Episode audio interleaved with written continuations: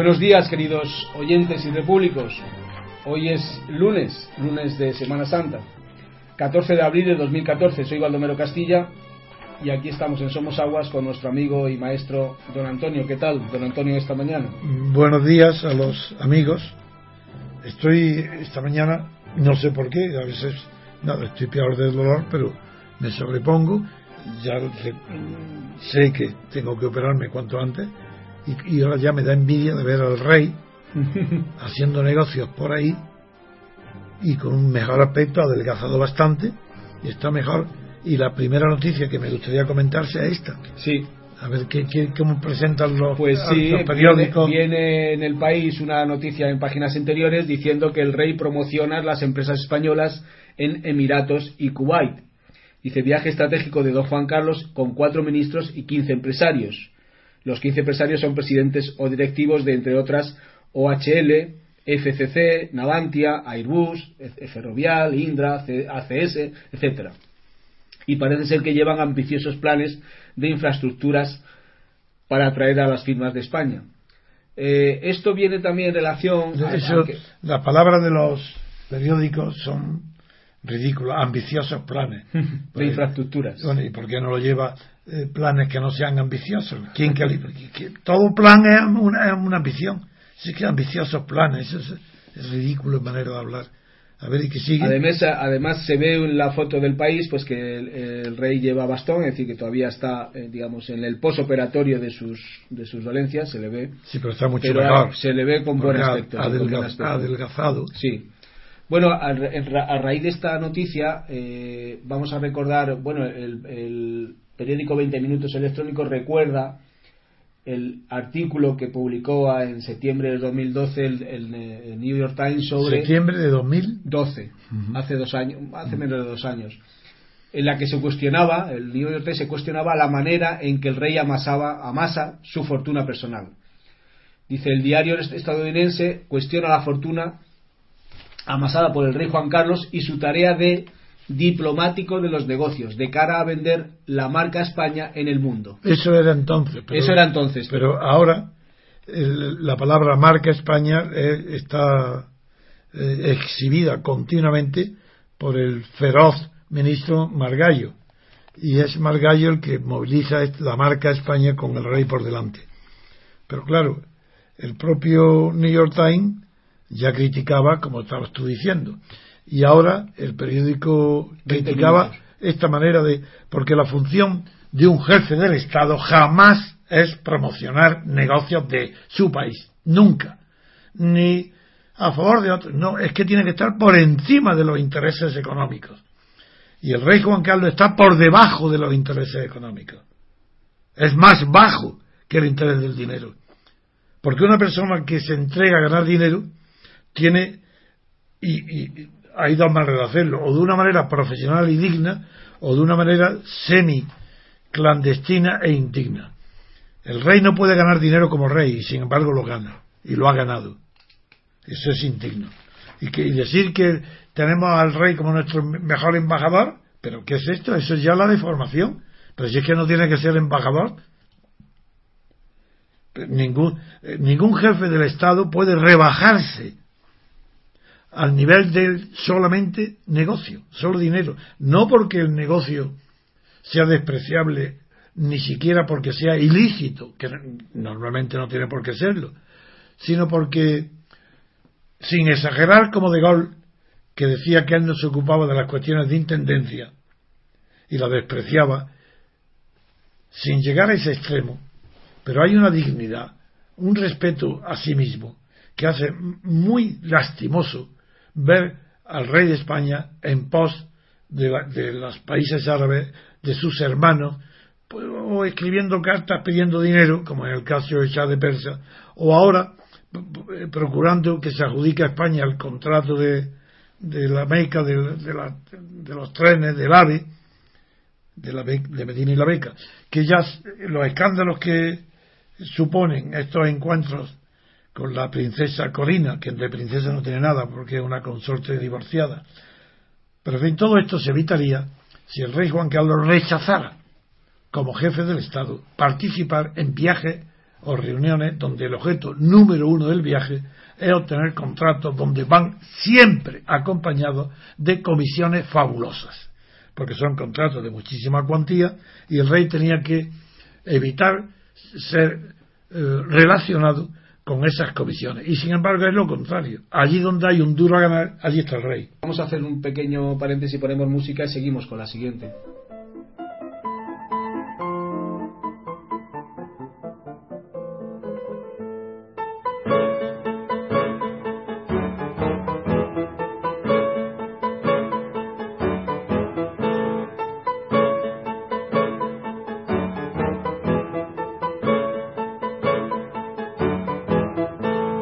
Pues como hemos empezado con España, queridos oyentes, con el rey, pues vamos a seguir con España y esta vez vamos a hablar de Cataluña. Y en el mundo viene una, digamos, extensa información sobre Cataluña en la edición de hoy. Y vamos a empezar por las declaraciones de Josep Rull, que es el secretario de Organización de Convergencia Democrática de Cataluña, que dice, Cataluña pedirá amparo internacional y asegura que buscará respaldo fuera si el gobierno prohíbe la consulta del 9N. Dice exactamente en una entrevista que se le ha hecho en TV3, que dice, nosotros, como pueblo, como sujeto, podemos pedir amparo internacional ante el cierre sistemático de todos los instrumentos que tenemos al alcance de acuerdo con la Constitución española para dar la voz al pueblo. Pues, pues don Antonio, ¿qué análisis tiene usted sobre esto? Es que es una vergüenza la ignorancia del derecho internacional y del derecho constitucional. Eh, estas palabras son eh, inaceptables y como dicen hoy tanto, gente mal empleado, inasumibles. Son inaceptables. Porque, ¿cómo va a pedir ¿Cómo va a pedir Cataluña amparo internacional? ¿Qué significa pedir amparo internacional si no es una nación ni un Estado? ¿Amparo de qué? ¿Ante la ONU? ¿Ante quién? ¿Ante la UE? ¿Ante la Unión Europea? ¿Amparo? ¿Ante quién? ¿Ante Estados Unidos? ¿Ante China? Pero si ya lo ha hecho, si los viajes de Arturo Mas se han saldado con un fracaso rotundo en sus viajes por Israel y por la India, pero, si, todo lo que hacen es hacer el ridículo.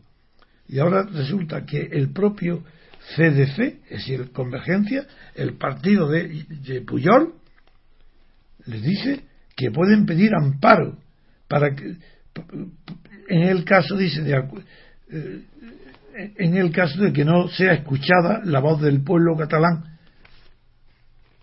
Esto es verdaderamente eh, hacer el payaso dentro de España se nota menos la payasería que fuera. Figuraros cualquier persona culta, normal, de la que pueda tener cierta influencia en un círculo de amigos, en Francia, Alemania, Inglaterra, Estados Unidos, Alemania, Rusia, China, y leen esta noticia, que va, Cataluña pedirá amparo internacional. Se preguntarán, ¿dónde? ¿En qué, en qué foro? ¿En qué ¿Dónde van a pedir? Esto es que es ridículo y absurdo. No hay la menor posibilidad de que haya un foro internacional eh, de carácter oficial, estatal, que pueda, donde Cataluña pueda pedir como tal Cataluña, que, que, no, que, no se sabe lo que es, porque como tal Cataluña es una región de España. Si no se sabe cómo puede ir a pedir amparo, pero quién puede pedir amparo, contra quién puede pedir amparo, ¿Contra quién? ¿Contra el mundo? ¿Contra el derecho? ¿Contra, contra la idea de las naciones? ¿Contra quién? Veamos, sigamos analizando y vean cómo todo esto deriva de una concepción tan ridícula y tan absurda que la noticia es esta, que porque es un partido, pero esa noticia, claro, lo que implica en el fondo es lo que antes publica el propio periódico en la página anterior, que ya son las, estrambóticas palabras de la presidenta Carmen Forcadell, que es presidenta de la Asamblea Nacional Catalana, que, que es un organismo privado. La Asamblea Nacional Catalana no forma parte del Estado español, ni del Estatuto de Cataluña, ni de la Generalitat. Es una entidad privada que sale de la sociedad civil, aunque tiene carácter político, y que está presidida esa Asamblea Nacional Catalana, que es la que fuerza, la que dicta, la que presiona a la Generalitat para forzarla en el camino de la rebelión contra el Estado español. Y esta Carmen Forcadell, veamos qué es, eh, Baldo, veramos a ver qué es lo que eh, el periódico presenta en sus páginas anteriores y que justifica que hayamos comentado la noticia por la que acabamos de, con la que acabamos de comentar. Bien. Entonces, ahora sí conviene ver qué es lo que ha dicho concretamente esta señora. Bien, Carmen Focadel, como ha dicho don Antonio, es presidenta de la Asamblea Nacional Catalana y es una militante del ERC, e de, de Esquerra Republicana de Cataluña y lidera la, esta organización que es la que se encarga de agitar las calles diada tras diada, diada tras diada, es la que asegura recibir una sola subvención pública para conseguirlo. Y tras promover la cadena humana, ya imagina cómo abrazar la independencia. Este, esta entrevista viene en primera portada del mundo. No, en primera portada no. En primera página. En primera página. O bien portada. En portada del mundo. En primera página. primera, eso es. Tiene usted razón. Dice Carmen Focadel más, Artur Mas, no aguantará hasta 2016 si no hay referéndum. Y después en la entrevista abre el titular, El Mundo dice, presionaremos a los políticos para que hagan lo que nosotros creemos. Y entre otras frases que destaca El Mundo... Es, importante para que haga, lo, no dice lo que nosotros queremos. Creemos. Digo, no dice lo que nosotros queremos dicen lo que nosotros creemos. Eso es. Y esa diferencia es importante, porque mm, parte de la base que el catalanismo, el separatismo es una fe que, tiene que ser creído antes que querido. Y de la misma manera que la religión católica, los niños son bautizados cuando nacen y todavía no quieren ni creen, pero sus padres quieren que crea antes de quererlo. De la misma manera, el, nacionalismo se nace, como en la religión católica, hijo de un nacionalista, creen que tiene que ser nacionalista y lo primero es creer antes de querer. Pero luego, a ver qué es, qué, es, qué es, luego la declaración primera que hace ella. Sí, le voy a leer una serie de, de frases, de respuestas que ha dado en esta entrevista. Por ejemplo, la primera dice, nosotros somos catalanes y nuestra constitución es el estatuto. Ajá. Nosotros somos, vamos, voy a comentarlo. Nosotros somos catalanes y nuestra constitución es el estatuto. Pues no es verdad. En primer lugar, no son catalanes, son españoles. Y la constitución de Cataluña no es el estatuto, sino la constitución española. Para ver la enormidad de la mentira, del error de esta señora Forcadell, presidenta de la Asamblea, basta con recordar en la alta y la mejor, la mejor en el sentido de filosofía tradicional, la más difundida sobre el concepto de persona y personalidad, como dicen nosotros somos, se refiere a la personalidad de los nacidos en Cataluña o de padres catalanes y, ahí hay que recordar que para saber la identidad, como tanto hablan de naturaleza identitaria, esa palabra tan manoseada y tan difícil de que ellos sepan lo que significa, pero que la alta filosofía sí que la ha estudiado. Me refería a ese concepto de identidad para saber que están mintiendo, porque la identidad de los, de los nacionalistas separatistas catalanes no es Cataluña, es España. Me remito, digo con arreglo a la mejor y más profundos estudios de filosofía, que desde luego, en, eh, mucho antes de que se inventara, se inventara el nacionalismo, y mucho antes de que se inventaran las constituciones, y mucho antes que surgieran los conflictos entre estados, ya al final de la Edad Media, y en los altos desarrollos de, la escolástica, Santo Tomás de Aquino, siguiendo en eso, y como en tantas otras cosas, la doctrina de Aristóteles, señaló que las características o los caracteres que denotaban la personalidad, lo que se suele hoy decir en la policía señas de identidad, eran lo que hoy eh, figuran en el carnet de identidad. Eso en Santo Tomás y en Aristóteles. Porque había que, en, en aquel tiempo todavía no se había distinguido la diferencia entre individuo e individualidad. Entre la individuación, el proceso de individuación y el proceso de individualización. No se había distinguido. Se hablaban como hijo de Dios y como hijo de Dios tenían todos la misma naturaleza, la misma procedencia y lo único que tenía interés era identificar las cualidades personales de cada sujeto. De ahí que Santo Tomás, de acuerdo con esa doctrina antigua, pues definía la identidad personal con, con una descripción de los caracteres. Sí, sí, diciendo, oh, lo mismo que hoy se dice, alto, moreno, ojos rubios, eh, eh, varón, hembra, edad, pues estaba ahí una de las características era la, eh, el sitio de nacimiento, nación. Cuando llegó las naciones, una de las señas es la vinculación del nacimiento con la, con la nación de los padres. Pero luego, se, antes de Leibniz, otro gran filósofo español, muy fino, el, que se llamó el filósofo del barroco, el padre Francisco Suárez, y estableció una distinción que llegó, que tuvo un, un profundo camino en la historia de la filosofía, ya que fue tomado por Leibniz y luego por Kant. Y lo que Suárez distinguió fue entre los procesos de individuación y los procesos de individualización. En el proceso de individuación es la naturaleza la que produce seres iguales. Y no hay identidades que sean superiores a que es sujeto humano. Eso son la naturaleza humana. Y la naturaleza produce individuos iguales.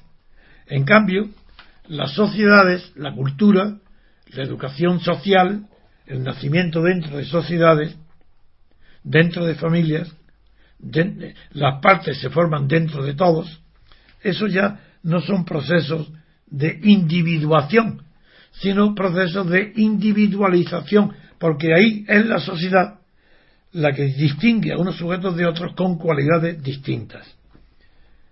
Y con, esta doctrina, los catalanes, en el proceso de individuación, no se diferencian un ápice de los alemanes ni de los coreanos.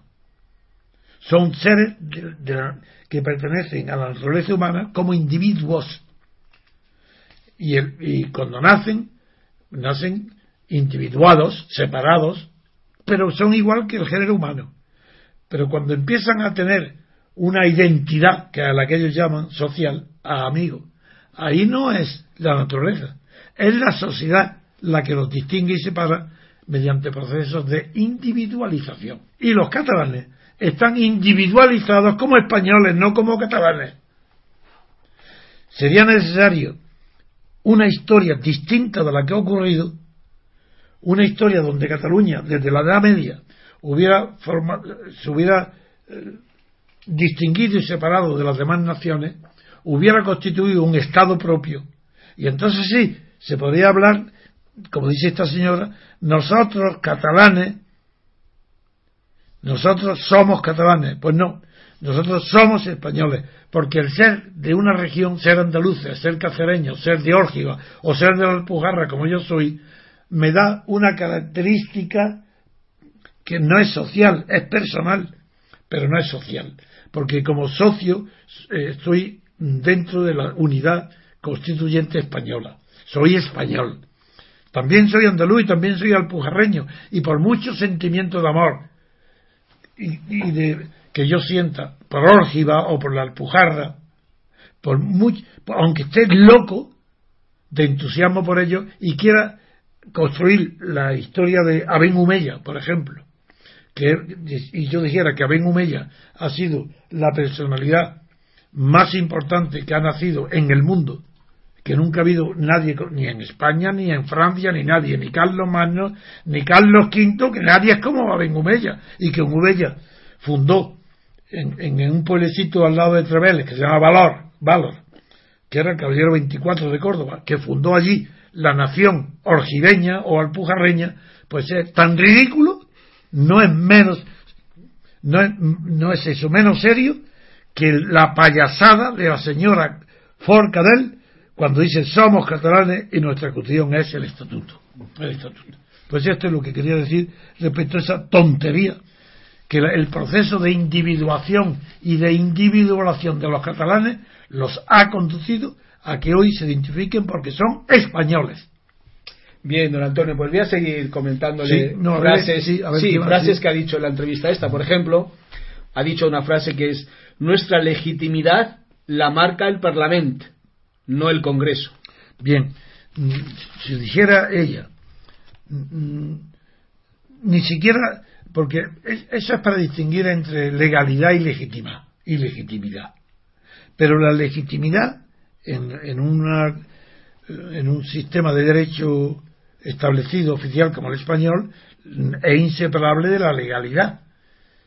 Y, y, la legitimidad no la marca el Parlamento catalán, tampoco la marca el Congreso. La legitimidad del, de la Generalitat la marca la Constitución. Es, es, la Constitución española la que hace legal y legítima las instituciones catalanas. Así que esta señora es ignorante del derecho, no sabe nada. Y habla como una vulgar persona, mujer que no tiene conocimientos jurídicos ni tiene sutilezas. Y cuando ella misma dice, añade después, que esa legitimidad la tiene adquirida en la calle, no en las leyes, está también despreciando a su propio Parlamento catalán. Porque si es verdad que ella dice que si no hubiéramos salido en la calle en la diada, no estaríamos donde estamos, ahí está diciendo que si la protesta en la calle afirmando la identidad de la historia catalana con la generación actual, esa identidad, está diciendo exactamente que la legitimidad catalana está en la diada.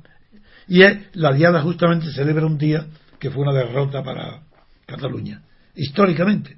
Y, que, que el Parlamento, y olvida que el Parlamento es, una creación del Congreso, puesto que el Estado español ha creado todas las autonomías, ha creado todos los parlamentos regionales, ha creado todo a través de leyes que han sido aprobadas en el Congreso. Luego la madre de la legitimidad de todas las autonomías es el Congreso, no el Parlamento. Muy bien, pues por ejemplo ha dicho otra otra frase también que dice, se ha de empezar a negociar cuando el Parlamento declare la independencia. Sí, eh, eso es distinto. Esta señora, además de ser un ignorante total en materias de leyes y jurídicas, aquí sí tiene una cierta intuición revolucionaria, porque dice, le está recomendando a, a Convergencia y al gobierno y a la izquierda, le está diciendo, no negociéis, ahora. Ahora tenéis que seguir vuestro camino y declarar la independencia. Y una vez declarada la independencia, entonces negociaremos con el Estado español. Pero no ahora. Ahí hay una intuición política, e ignorante, pero hay algo del leninismo más que de granchismo. Porque es Lenin el que establece en la revolución la estrategia del doble poder. Que primero quiere establecer el poder separado Dice, por eso esta señora es leninista en la idea de que no se empieza a negociar hasta que no se declare la independencia, pero a su vez, eh, a su vez quiere establecer un doble poder de acuerdo más cercano a la ocupación de las fábricas con Gramsci que el doble poder del partido bolchevique en la revolución de octubre en Rusia. Por eso dice esta señora, es normal que aspiremos a controlar los puertos o las fronteras. Que, ¿cómo, ¿Cómo que se, ha de empezar a negociar? Pero ¿cómo siento que es normal? No, eso es anormal. Lo normal es que los puertos y las fronteras estén controladas por la policía del Estado. Y si al delegado alguna función gubernativa de orden público en, en los bozos de escuadra catalanes, pues serán ellos. Pero ella no puede decir que es normal que aspiremos, porque esa aspiración es anormal, ya que esa aspiración tendría que ser a posteriori de que Cataluña sea un Estado, y no a priori, como ella está diciendo, que se tiene que empezar a negociar cuando el Parlamento declare la independencia. Pues no es exactamente lo contrario. Decir, que es un batiburrillo. Ha oído campana, no sabe quién es Lenin, no sabe quién es Granchi y no sabe dónde tiene la mano derecha ni la izquierda. Porque no dice más que locura. Bueno, pues siguiendo con el, con el Cataluña, después vamos a comentar lo que dice Alicia Sánchez Camacho, líder del PP catalán en Barcelona. Y dice, el PP avisa de que actuará si hay actos no pacíficos.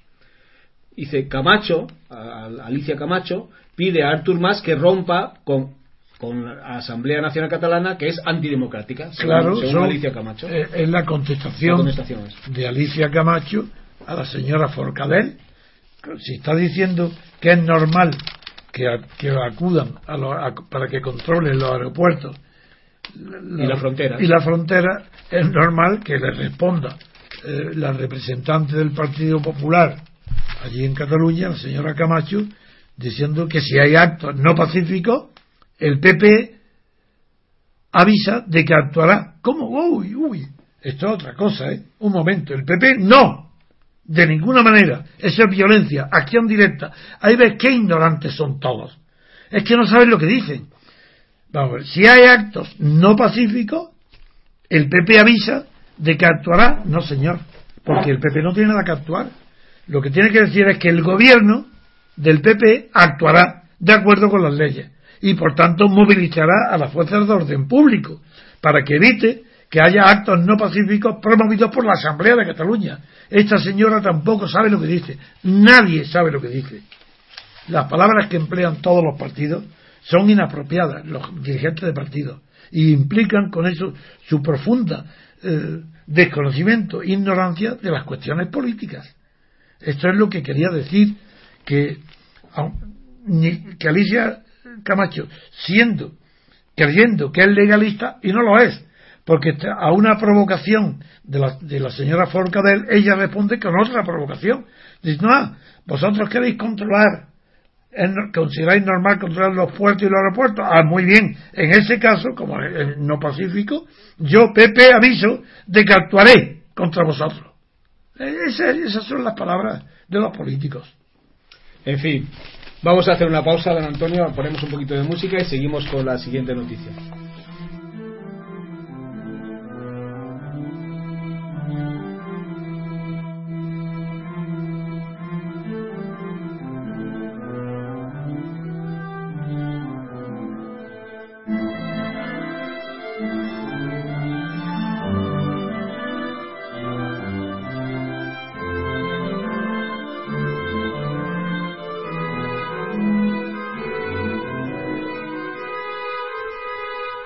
Seguimos, eh, queridos oyentes, con temas nacionales y vamos a hablar ahora de los fiscales. Eh, titula El Mundo que los fiscales quieren endurecer las leyes contra la corrupción. La mayoría de los adscritos a la anticorrupción reclama que sea delito el enriquecimiento injustificado de los funcionarios y los políticos y piden que a los denunciantes se les aplique un protocolo especial de protección para facilitar que salgan a la luz los comportamientos ilícitos. Nada menos que en la a, cuatro columnas y con unos titulares que, que me llaman la atención. Soy, como sabéis, jurista, más que abogado, también abogado, y me llama la atención ese titular, los fiscales quieren endurecer las leyes contra la corrupción.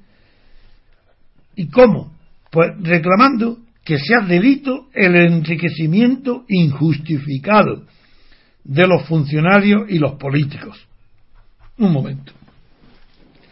Ellos, yo no leo la noticia, no me interesa, pero con estos titulares ya sé que están confundiendo cuestiones diferentes. Una cosa es el delito de corrupción en políticos y funcionarios que tiene diversas modalidades tipificadas en el Código Penal y que hay suficiente legislación como para controlar todos los delitos si se quisieran que no depende de un defecto de la ley penal, sino de un defecto de los encargados de aplicar las leyes penales, que son en primer lugar los gobiernos políticos, las policías y luego los jueces y los fiscales. Si aplicaran las leyes en vigor, pues ya habría, no habría corrupción. Pero es que esto es otra cuestión.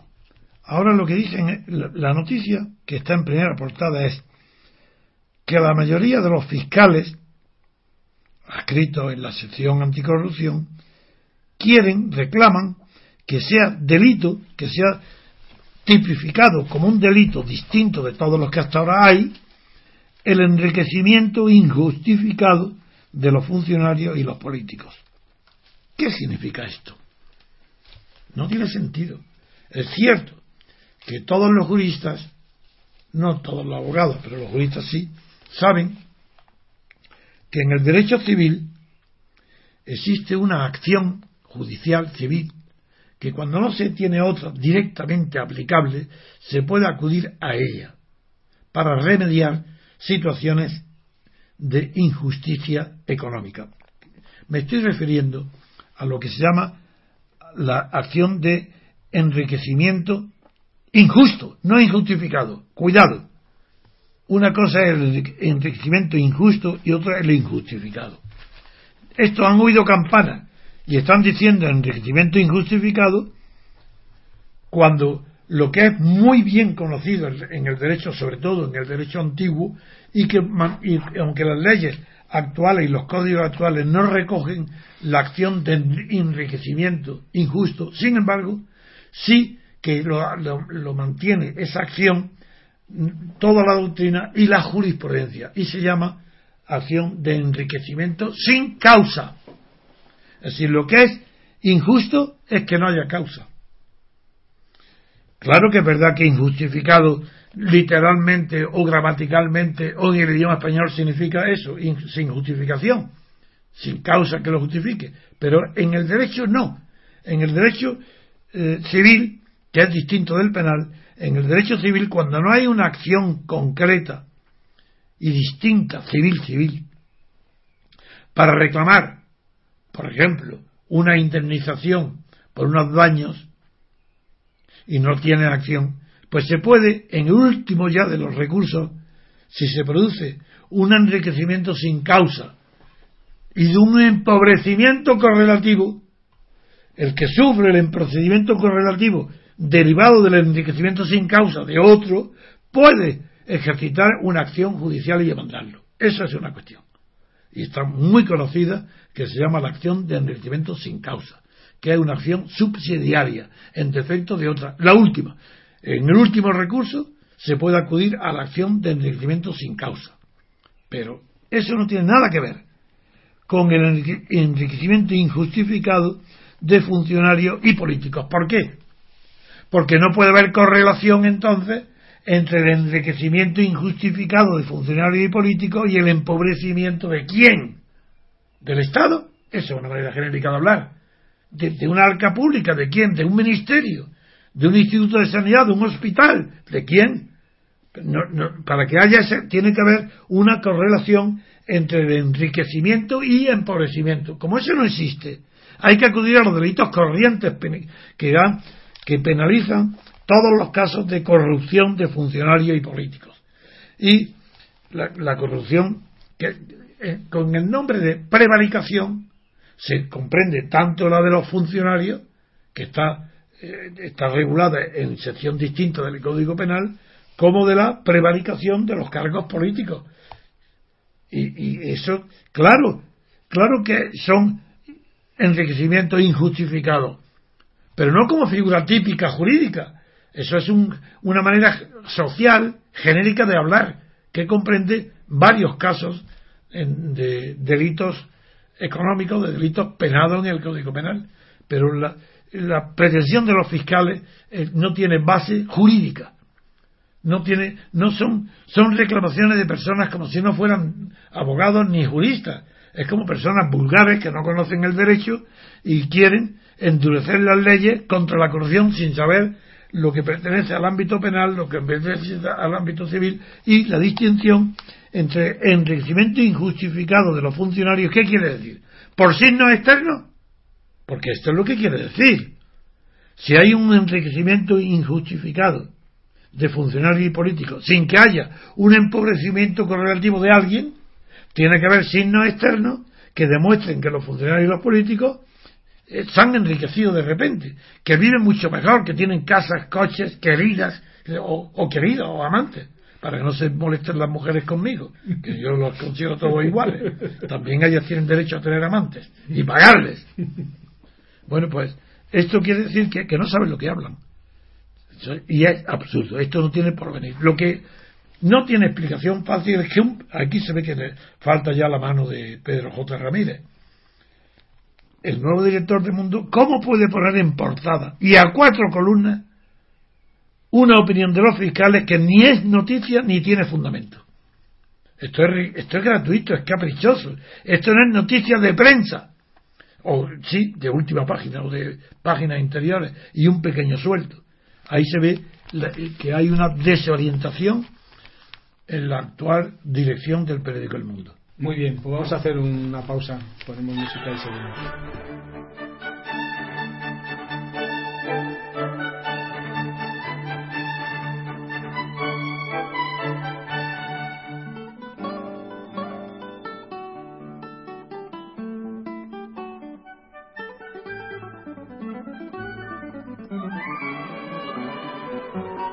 Pues vamos a hablar ahora de una entrevista que se le ha hecho a Martin Bayron, director de, de, Washington Post, que viene también en la portada del mundo, que titula Si los diarios no nos levantamos contra el poder, sacrificamos nuestro futuro, dice Martin Bayron en la entrevista. Voy a leerle, don Antonio, cuatro o cinco frases que ha dicho en la entrevista para que usted lo, lo comente. Dice, por ejemplo, ofrecemos una escritura accesible apoyada en las redes sociales y los vídeos si se crea el producto adecuado, la gente está dispuesta a pagar. vaya, vaya descubrimiento. Si se crea el producto adecuado, la gente. vaya descubrimiento. Es una ¿no? Ah, pues es una tontería, pero bueno.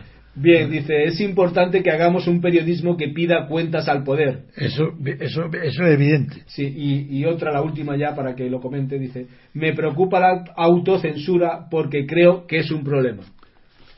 Uy, esto, esto sí. Como, también es un descubre el Mediterráneo. De manera que este hombre, director del Washington Post, cree, él cree, que es un problema la autocensura. Es decir, no es, no lo sabe, lo cree. Hmm. Pues vaya, vaya inocente. Pero ¿cómo es posible que no sepa que los límites, los límites de la inteligencia están en el autoconocimiento de sí misma? Eh, prescindiendo de que sea un periódico, nadie está libre de la limitación de la autocensura que impone la limitación de su inteligencia, de su preparación, de su estudio. Todo el mundo está autocensurado desde el punto de vista de la verdad por su ignorancia, pero en el caso del periódico es distinto. Cuando se habla de autocensura de los periódicos, no se refiere a la limitación que la falta de inteligencia pone a la expresión, la búsqueda, la investigación o la defensa de la verdad. Cuanto más ignorante, más esclavo eres de la mentira. Porque ni siquiera eres consciente de que estás mintiendo. Estás repitiendo frases hechas que solamente las personas con inteligencia aguda, crítica y con muchos conocimientos saben lo que es verdad y lo que es muy poco eh, quizá el 1 o el 2% de lo que leemos sea verdad. La, mayor parte no es verdad, pero puede ser aproximado. Pero es que más del 50% es claramente mentira, como vamos a ver ahora a propósito de Rusia, enseguida. A la ley verá que todo es mentira. Ahí no es el 50, es el 100%, como si estuviéramos en la Guerra Fría. Porque en la Guerra Fría todo es mentira. Si no, no sería Guerra Fría. Y qué suerte que no sea que recaliente, pero todo, pero todo es mentira. Pues aquí este señor dice, la última frase que ha dicho es, me preocupa la autocensura porque creo que es un problema. ¿Le preocupa que sea, que, porque cree que es un problema? Es, ¿cómo que es un problema? Es un hecho casi infranqueable. Solo los grandes, grandes periódicos, entre ellos el New York Times y también el Washington Post a veces, pueden decir que están en guardia contra la autocensura. Porque hay dos maneras de caer en la autocensura. Una, la corriente, es aquella donde el propio director del periódico, como no hay ley, ley que le prohíba decir lo que, sin embargo, las convenciones sociales o la educación le impediría, pues hay una autocensura que es la que marca las conveniencias sociales, no la del periódico, lo que no se refiere directamente a la noticia política, pero hay una autocensura permanente para estar en un tono elevado de educación, de distinción, hay que tener otra censura, que coincide con el autodominio de los sentimientos groseros y de las expresiones no verificadas. Aquello que no está comprobado, pues no se dice. Pero es que esa no es la autocensura. La autocensura es cuando un gobierno le va, suprime las leyes que prohíben, que restringen la libertad de prensa, confían en que los propios directores, por interés político, para defender el régimen de poder, o el sistema, en el caso de Estados Unidos, pues no aplican ellos mismos la autocensura al periódico. Pero también dentro de ese sistema hay dos clases de autocensura. Una, la del director. El director es responsable por ser director y tiene que él imponer la censura al periodista, sobre todo a los jóvenes, que impulsados por el idealismo creen que pueden expresar la verdad cuando no tienen las pruebas suficientes para demostrar que la verdad que ellos dicen puede ser defendida. Y, si, y el director tiene que tener en cuenta que si esa verdad, como sucede, perjudica a alguien, tiene que decir, no, no, no, cuidado, no tenemos pruebas, no, aquí hay censura, no podéis publicarlo, porque este señor nos puede demandar y como no tenemos, entonces esa, esa autocensura es inteligente, porque es para frenar el ánimo joven que quiere difundir y publicar todo aquello que creen que es verdad sin tener pruebas para probarlo. No, la autocensura a la que este hombre habla, y que es ridículo y tonta, y por eso digo, eso no es que se puede creer, se sabe que es muy perjudicial las cortapisas la censura quiere decir los límites que a la libertad de información pone el propio director por temor político o bien por temor a que las empresas que, que anuncian, que hacen publicidad en el periódico retiren la publicidad. El, el, temor a los gobiernos es no solo temor a que el gobierno castigue, sino el temor que, a caer mal a los gobiernos, porque quien cae mal a los gobiernos suele caer mal en la sociedad y el periódico puede perder clientela. Y no digamos en la publicidad. Las grandes empresas son las que alimentan los periódicos. Si, si los periódicos suprimen de la información todo aquello que daña a la imagen de la grandes empresas, adiós periódico, adiós verdad. Esa es la autocensura a la que hay que combatir. Es decir, un periódico verdadero y responsable tiene que saber compaginar y encontrar un punto de equilibrio entre conocer aquello que una gran empresa o un gobierno no puede traspasar y si lo traspasa tiene que denunciarlo a costa de ganarse la enemistad del gobierno y la retirada de la empresa de la publicidad del periódico. A eso es a lo que me refiero. Este señor no sabe lo que dice, es un hombre vasto, que no es fino, no distinguido y desde luego no se parece en nada al director que provocó pues la caída de Nixon. Sí. Muy bien. Vamos a hacer una pausa y seguimos con el siguiente tema.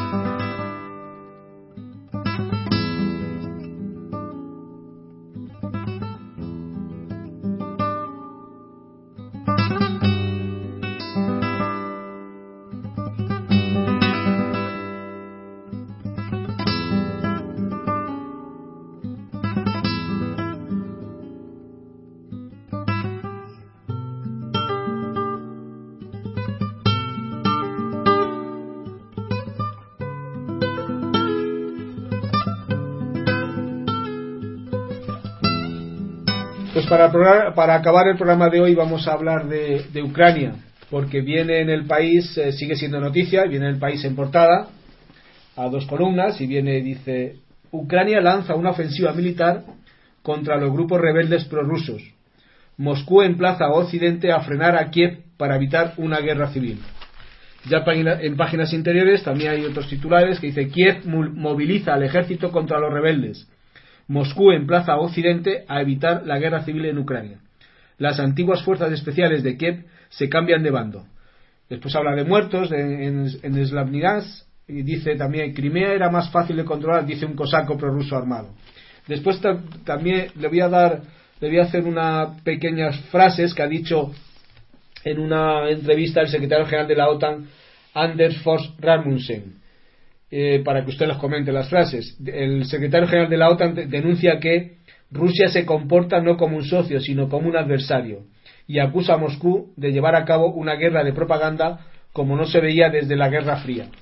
Y dice frases como que Rusia está violando ahora la integridad territorial de Ucrania al ocupar Crimea, y está violando su soberanía al tratar de imponer su sistema federal.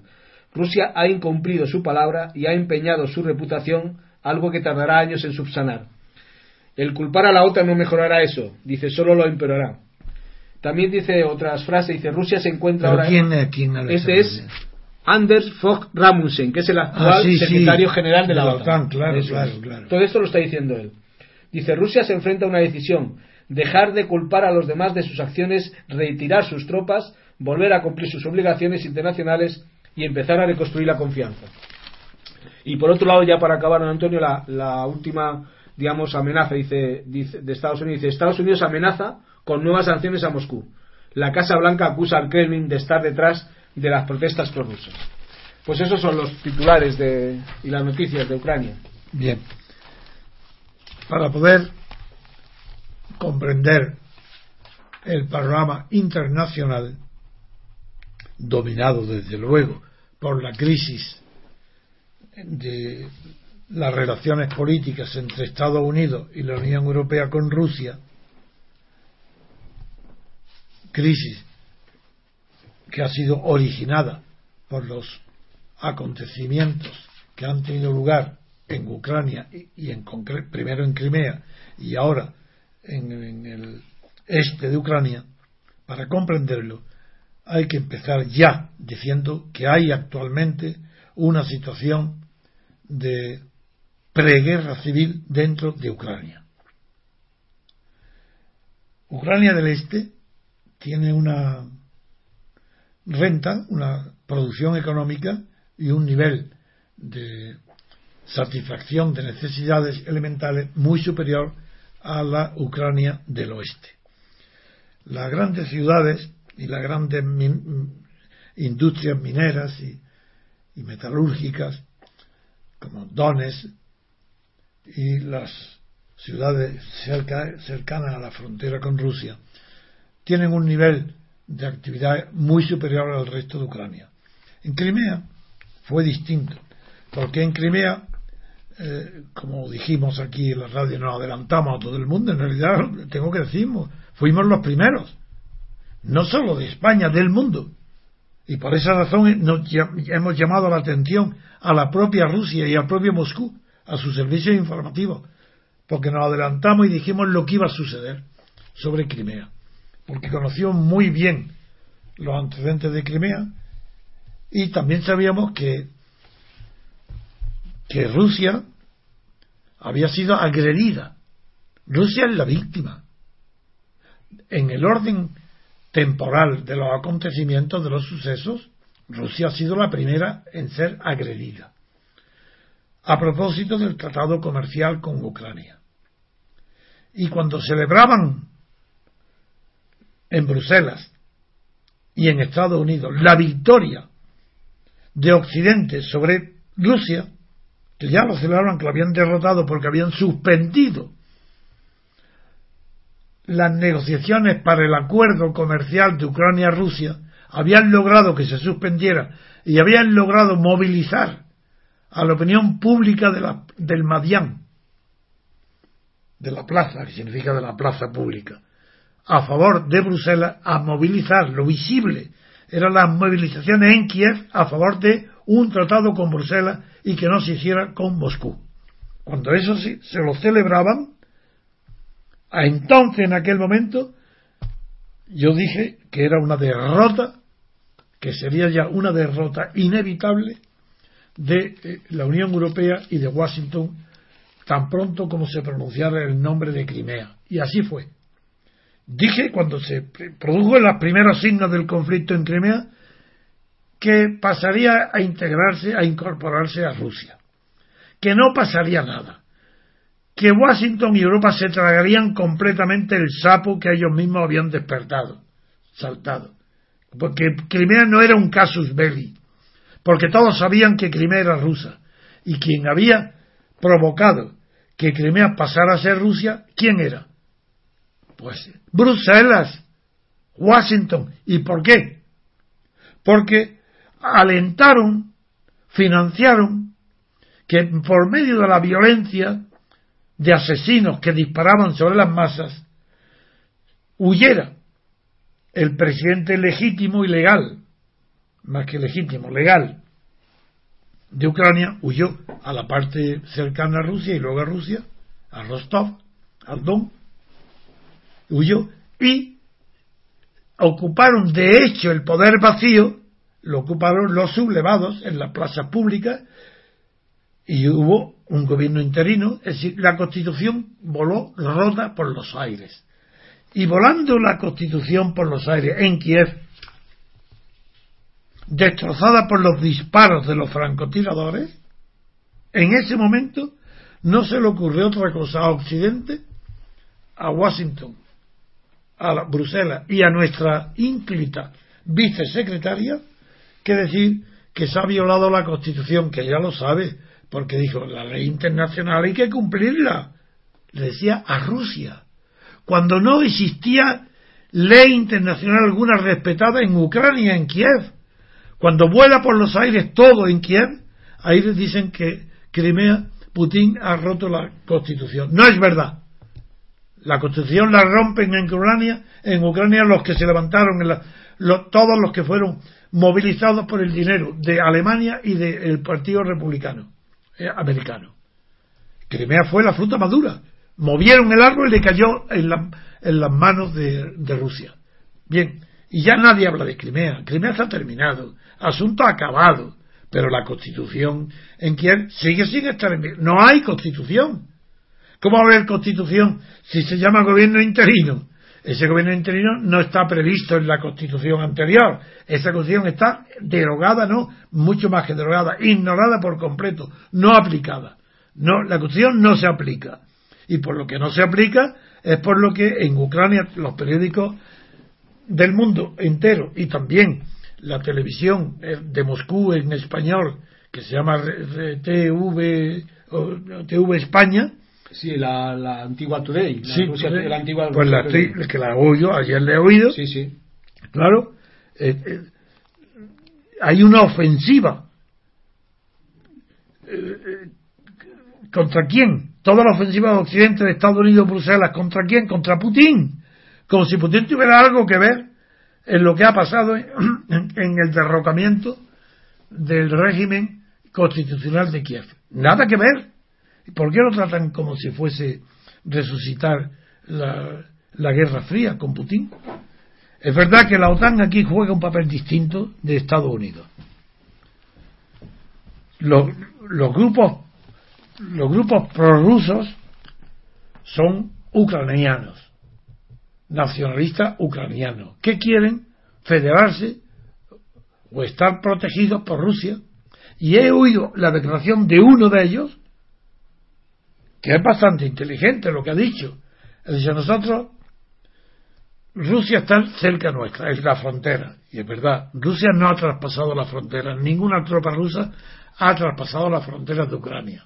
Y dice este, prorruso, dice, nosotros esperamos que cuando haya un muerto o varios muertos de los rebeldes prorrusos, Rusia intervenga para defendernos. Eso es verdad. Es la tentación de Rusia de intervenir para proteger la vida de los partidarios de Rusia y de los que hablan ruso, esa es una tentación grande y casi, casi inevitable. No por Putin, que puede evitarlo como hombre, como jefe del Estado, presidente de la República rusa, pero a niveles o a niveles inferiores es muy difícil de evitar que si se produce cerca de la frontera matanzas de personas rebeldes rusos que están en contra de Kiev porque quieren federarse, quieren tener más autonomía a través de una federación, es casi inevitable que se cometan actos contrarios a Rusia. Y este es el tema principal y caliente que hoy mm, no divide a la opinión, porque ahora vamos a ver, porque la OTAN juega un papel distinto de Estados Unidos. La OTAN es beligerante contra Rusia, no como Estados Unidos que tiene que tener un contacto diplomático y una finura política. No, no, no. La OTAN ha cogido a Polonia, como ahora está cogiendo a Kiev, para convertirlo en instrumentos proyectiles de proyectiles dirigidos militarmente contra Putin. Pero para no utilizar las balas, utilizan la palabra, los periódicos, las declaraciones, y a Putin lo están tratando como si fuese un pelele en manos de la Guerra Fría que ellos pueden manejar. Que Estados Unidos se han olvidado que ya no hay Guerra Fría y que quien está y quien es responsable de esta crisis no es Putin. Y ahora veréis cómo las declaraciones de Amundsen, que pido a Baldo que me la resuma. Si la, voy a, resumir otra vez, sí. Ya, estoy pidiéndole que, que, las, eh, que me la resuma y para que yo pueda ir contestando una a una. Entonces ahora le pido, por favor, Baldo, dime los ladillos, los títulos principales de la entrevista que le han hecho a Admussen en el diario El País. Eso es. Entonces, recuerdo que Admussen es el secretario general actual de la OTAN, de la OTAN, perdón. Y ha dicho, por ejemplo, Rusia se comporta no como un socio, sino como un adversario. Mentira. En primer lugar, ¿por qué tiene que comportarse como un socio? ¿Socio de qué? ¿De la OTAN? Pero si estáis, eh, si habéis cogido a Polonia como buque de proa, como, como acorazado con portaaviones contra Rusia. ¿Cómo? Putin, ¿qué ha hecho Putin malo? ¿En qué ha perjudicado o ha provocado la Guerra Fría Putin cuando ha acogido en sus brazos la decisión de Crimea, de la mayoría de la población, la inmensa mayoría de la población de Crimea, de volver al seno de la madre patria Rusia, ya que salió de ella por una decisión caprichosa de un dictador, Khrushchev, de un partido comunista férreo, donde, porque era simplemente ucraniano Khrushchev, porque había nacido allí, le regala a Ucrania Crimea. Y eso, sin embargo, Rusia, ¿qué ha hecho? Después de acabarse la Guerra Fría, pues no hizo nada para, no hizo nada para recuperar el dominio, la soberanía rusa sobre Crimea. Pero ahora, cuando ha dejado de existir constitución alguna en Ucrania, por tanto, cuando ha dejado de existir constitución en Crimea, Rusia ha hecho declaraciones diciendo que si lo piden, que si piden ellos incorporarse en una federación Rusia, que ellos lo aceptarán, y eso es lo que han hecho, nada más. Ahora sigamos. Sí, según este hombre dice que Rusia ha incumplido su palabra y ha empeñado su reputación, algo que tardará años en subsanar. Que me diga, que me diga este señor en qué y cuándo y cómo ha incumplido Rusia su palabra. Yo no lo sé. Ah, que él lo sabe, la OTAN. Deben ser palabras secretas. Porque públicas nada. Y de históricas nada. Ni de países nada. Y de Crimea desde luego que no. Y en la negociación con el tratado comercial con Ucrania previo, el que provocó todo el conflicto actual, tampoco. Putin no ha cumplido su palabra. ¿Acaso Putin no está cumpliendo su palabra con el gas.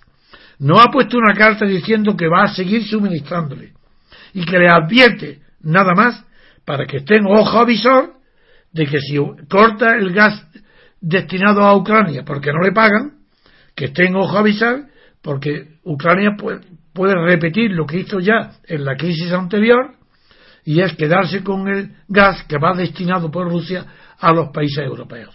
Eso, por tanto, no ha incumplido su palabra. Eso es ligeramente mentira. Y es intolerable. Y es intolerable que periódicos como El País reproduzcan las palabras del secretario general sin decirle, es usted un embustero, está perjudicando la paz del mundo, está usted perjudicando relaciones internacionales. Dígame usted cuándo y cómo Putin ha mentido. No es verdad. Está, el que está mintiendo es usted. Ese, si no hay, sin ese lenguaje no hay prensa libre en Europa y no hay libre, prensa libre en España. El periódico El País está al servicio de quién? De la OTAN. ¿Y al servicio de quién? Pero si no hay guerra fría, está actuando como si lo hubiera. Esto es una mentira que no se puede tolerar. Esto es asqueroso, es despreciable que el país esté al servicio de unas palabras indecentes, indecorosas. Putin tendrá todos los defectos que querrá allá los rusos con él, pero desde el punto de vista internacional y en lo que afecta a Europa, Putin no ha cometido ninguna falta. Sí, dice, dice eh, Rusia se encuentra ahora aislada en el mundo y su reputación internacional está hecha añicos. Dice, eso no redunda en interés de Rusia. Eso no es verdad. No. Eso no es verdad. Y vaya, ¿desde cuándo OTAN va a proteger y a, ser la protectora de, lo que le conviene a Rusia? pero ¿desde cuándo un enemigo es el que tiene que decir cuál es nuestro camino? Si él se declara enemigo de Rusia, ¿cómo te atreves a decir que eso no le conviene a Rusia? Es todo lo contrario. Que no tiene prestigio internacional, lo tiene más que nunca. ¿O es que había olvidado que ha vencido Rusia en Siria. Es que había olvidado que ha sido a Estados Unidos que lo obligó a Obama a que no bombardeara, a que se tragara sus palabras y no tirara desde los barcos de la flota de guerra de Estados Unidos desde el Mediterráneo, no, no, no, no tirara eh, misiles. Es que había olvidado que el triunfo fue de Putin total. Y en Irán, ¿acaso no fue Irán el que reconoció, primero, la viabilidad de un acuerdo con Irán. No reconoció, no fue Rusia y también China los que dijeron, apoyaron a Irán porque sabían que las intenciones de Irán eran pacíficas, de no utilizar la energía nuclear como armas para fabricar, como mm, fuente de conocimiento y de materias primas para fabricar bombas atómicas, sino exclusivamente destinar la ciencia y el conocimiento tecnológico de, la industria atómica exclusivamente para la paz. No fue también Rusia quien venció, y ahí está Irán y Siria que han reconociendo la victoria de Putin sobre Obama. Pero, pero eh, ¿acaso es que no os dais, no están los ojos abiertos? ¿Pero acaso es que yo tengo algo que ver, ni me importa un bledo que tenga razón uno u otro? Digo la verdad. Y la verdad, hoy está del lado de Putin, porque Putin no ha hecho nada contra Europa, nada. Y la OTAN no para de hacer cosas contrarias a la paz mundial y a Europa también. Claro, si la OTAN, ¿por quién? Eh, ¿Quién está con OTAN? Aquellas personas que dicen de entrada a la OTAN no, para luego de entrada a la OTAN sí. Pues esos son el país. Ese es Felipe González y esos son los secretarios generales de la OTAN, los, los, los eh, el señor este bueno dice más cosas dice por ejemplo Rusia se enfrenta a una decisión dejar de culpar a los demás de sus acciones retirar sus tropas ¿Quién dice eso? Sigue diciendo el secretario general. De no, ¿quién dice dejar de ocupar? ¿A quién se refiere? Es que no he entendido bien. Dice Rusia se enfrenta a una decisión, lo dice, lo sigue diciendo él mismo. Dejar de ocupar, de culpar a los demás de sus acciones, retirar sus tropas, volver a cumplir sus. Vamos a ver, primero, retirar sus tropas de dónde? ¿Dónde están sus tropas fuera de la frontera rusa? ¿Dónde está culpando a los demás? ¿Dejar de culpar? Pero si está diciendo la verdad. Si este señor es, bueno, este hombre no se puede ni recibir en, una casa decente. Esta es una, es una sinvergonzonada que el secretario general de la OTAN se pronuncie de esta manera. Pero este es un canalla que está poniendo en, par, en juego la paz mundial y una guerra en, Europa por motivo de Ucrania. ¿Pero qué se ha creído? Que, bueno, que todos somos el país. El país se puede tragar estas, estas palabras. Yo no. Sí, de hecho, fíjese usted cómo acaba la entrevista. Dice, dice eh, esto que hace Rusia, dice, solo hará que nuestro mundo sea más peligroso e impredecible. Pido a Rusia que ponga freno a la escalada. Hay que adoptar medidas concretas. Eso es, como, como acaba la entrevista. Bueno, primero, ni hay ninguna escalada, ni ha puesto, ni está poniendo, ni hay que tomar medidas concretas. Ellos, la OTAN, que se retire, pero si Rusia no hace nada. No, esto es verdaderamente indignante. Muy bien, pues eh, si quiere también comentar eh, otro pequeño artículo que viene sobre Estados Unidos. Artículo o información, cuidado. perdón, información. Bien. Información. Que dice que Estados Unidos amenaza con nuevas sanciones a Moscú. La Casa Blanca acusa al Kremlin de estar detrás de las protestas prorrusas. Estados Unidos no está dispuesto. Bueno, vamos a ver, vamos a seguir. De manera que en el mundo, si hay una protesta en un país cercano a Rusia, pero donde Rusia no interviene, todos los ejércitos rusos lejos de la frontera, Putin en silencio, acobardado, asustado. Pero hay en Ucrania, en Donetsk o en Luhansk, unas protestas de personas que hablan ruso, nada más que ruso, y están protestando porque y dicen que quieren federarse hacer una federación en Ucrania, responsable Putin. ¿Pero qué quieren que haga Putin? ¿Que mande los tanques, los tanques a matar a los que hablan ruso? ¿Pero qué es lo que quieren esta gentuza? Pero Putin no puede hacer nada. Está en la frontera, ¿por qué? Naturalmente, porque lo están asustando, amenazando, le están advirtiendo que van a por él, que nada, que está en la Guerra Fría, que deje, que deje de amenazar, pero que si es que todo es falso y todo es mentira. Si todo es falso y todo es mentira, como pasa en la Guerra Fría, es verdad que, lo que Occidente, Europa, Bruselas y Washington han hecho ya es admitir y permitir que el ambiente y las palabras de la Guerra Fría sustituyan a la verdad ya. Hoy la prensa y los discursos oficiales de la Unión Europea son típicos de Guerra Fría. Y contra ese discurso, Putin todavía en Rusia no se emplea lenguaje de Guerra Fría. Todavía no pero hay el riesgo de que vuelva a emplearse. Pero de momento, lo que digo es que todo el 100% de la razón hoy está con Rusia. 100%. Y nadie es capaz de señalar un acto ilícito internacionalmente cometido por el gobierno de Putin. Uno solo. Ni en Crimea ni en Ucrania. Ni uno solo. En cambio, actos ilícitos cometidos por los extrema derecha, por los partidos nazis, por extremo derecho, esos infinitos llevan meses sin parar de cometer actos ilícitos provocativos y contra Putin, contra Rusia y a favor de intereses que no se confiesan.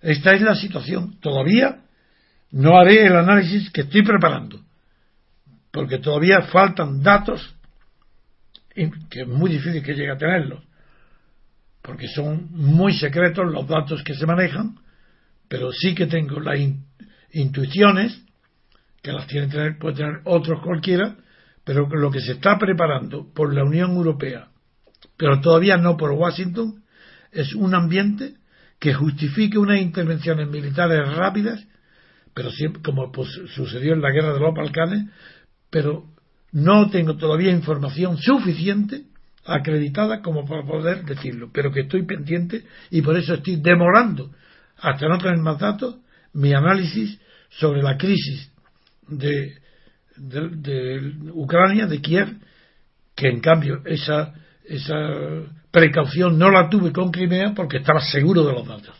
Y al que ahora no. Sigo diciendo que Esperaré la máxima información posible, pero sí tengo la suficiente información para decir que es falso, es mentira que el gobierno de Putin haya cometido algún acto de hostilidad contra Occidente, contra la Unión Europea, contra. No, están defendiendo sus intereses por medios lícitos y legítimos, mediante tratados comerciales y que, que en Crimea no ha cometido ningún error. Muy bien, pues aquí vamos a acabar el programa. Muchas gracias a los oyentes. Muchas gracias a don Antonio. Y les recuerdo a los oyentes que visiten nuestra página web www.diariorc.com y también nuestras eh, publicaciones en ivox, ivox.com eh, como Radio Libertad Constituyente. Muchas gracias y hasta el próximo día. Gracias, don Antonio, y hasta luego.